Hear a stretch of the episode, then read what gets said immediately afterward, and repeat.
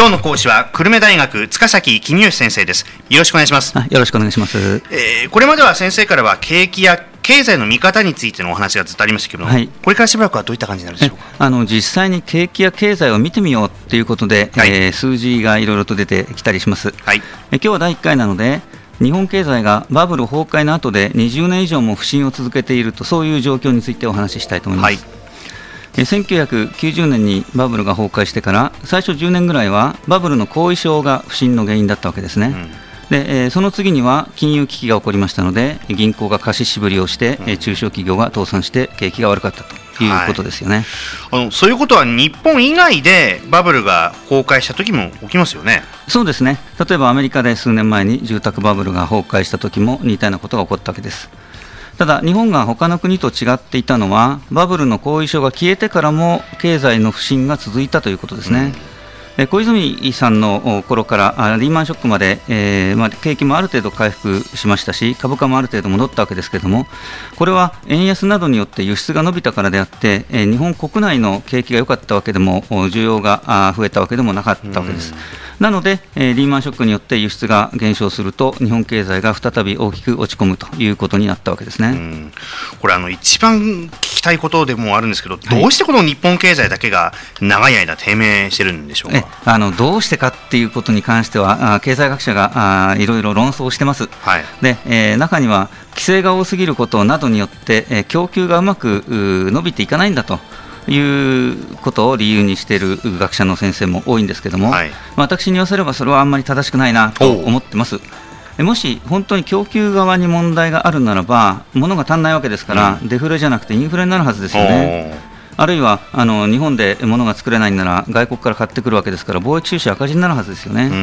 でも実際にはあインフレよりもデフレが問題となってますし、はい、まあ、貿易収支も昨年の地震の前はずっと黒字だったわけですよね。はいですから私に言わせれば日本経済の長期不振の原因は供給側ではなくて需要の不足だと思っているわけです。需要の不足？はい、はい、ええ。ー、どうして需要が不足するかというと、うん、日本人が真面目に働いて、えー、せっせと倹約するからですね。勤勉で、えー、倹約家だ、えー、うん、あのそのこと自体はとってもいいことなんですけれども、日本人全員が勤勉に働くと物がいっぱいできちゃいますよね。はい。で日本人がみんなで倹約すると誰も物買いませんから 物が売れ残っちゃいますよね。そうですよね。ですから結局みんなが良いことをすると悪い結果が起きるというすごく皮肉なことが起きてるわけですね。まあ、難しい言葉で合成の語尾なんていう言葉を使ったりしますけども、はい、まあ、この言葉はともかくとしてですね、はい、えー、みんなが良いことをすると悪い結果が起きるというのが今の日本の長期不振の原因なわけです。はいでえー、余ったものはしょうがないですから海外に買ってもらうとかですね、うん、あるいは余った人を財政政策で雇用すると、まあ、税金使って、えー、失業者を雇って橋や道路を作ると、まあ、そんなことをしながらなんとかあうまくやり過ごしているというのが今の日本経済の姿ですね。うん、あの日本経済のその需要不足っていうのはこれ永久に続くんでしょうかね。もう20年も続いてると永久に続くかなと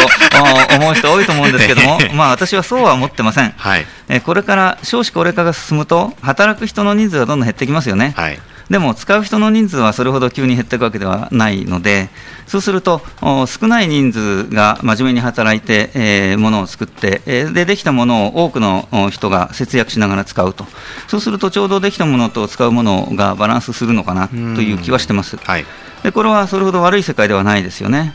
うん、失業者が簡単に仕事を見つけられるようになりますし、で今、女性とか高齢者とか働く意欲と能力があってもなかなか仕事がうまい仕事見つからないって人がいるわけですけども、そういう人たちも能力にふさわしい職場で生き生きと働けるようになるんじゃないでしょうかね。あとの日本経済の生産性が伸びていないことが問題だっていう、ね、意見もありますよね。はいあの生産性が伸びていないのは確かですね、うん、働く人の人数が変わってなくて、GDP、国内総生産も変わってないわけですから、生産性伸びてないというのは事実です。はい、でも生産性が伸びていなくても、なおかつ作ったものが売れ残るほど需要が少ないわけですよね。だからあ生産性が伸びたからって、えー、一体どんないいことがあるんだろうって、うん、ますます物が余るだけじゃないかっていう考え方もあって、はいはい、あんまり生産性のことを私はあの話題に出したくないとは思ってます。まあ、あのそうさはさりながら、どうして生産性が伸びないのっていうことは、ちょっと考えておいた方がいいでしょうね。はい、でこれに対してはあ、規制が多すぎるからだっていう人多いですね、うん、でまあ、これも一理あります。でももっと大事なことがあります、はい、それは需要が増えないから生産性が上がらないっていうことですね。もし需要がどんどん増えて労働力が足りなくなれば当然企業は効率化のために設備投資をしなきゃいけなくなるので、はい、でもそうなってないわけですよね。うん、それからあもう一つ工場の稼働率が低いと新しい工場を建てようって企業はないですよね。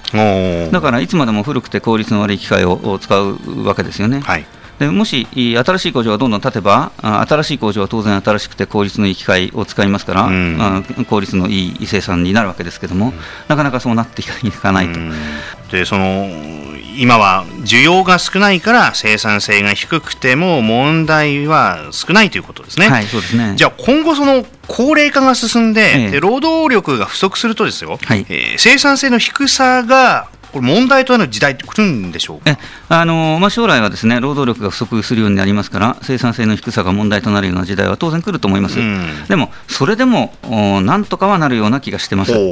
労働力が不足すれば、企業が一生懸命省力化の投資をするでしょうから、うん、日本経済全体としての生産性が上がっていって、結構なんとかなっちゃうんじゃないかなと いうあそうなんです、ね、そういう気がしてますね。じゃあちょっとこう、なんかこう、前向きなこういい感じで今来てるんですけど、ここでキーワードをじゃあまとめていただくとどうでしょうか？はい、えー、停滞の原因はあ勤勉と倹約だ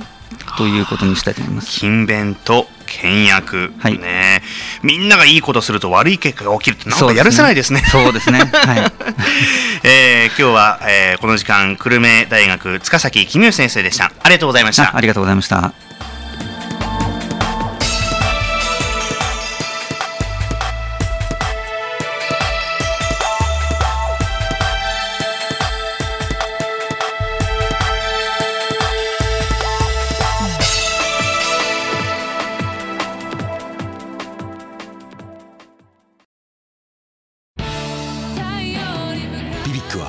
九州で生まれ九州の人たちに光を届けています。九州のお客様が光り輝くように。それが QTnet の変わらない思いです。キラキラつながる QTnet。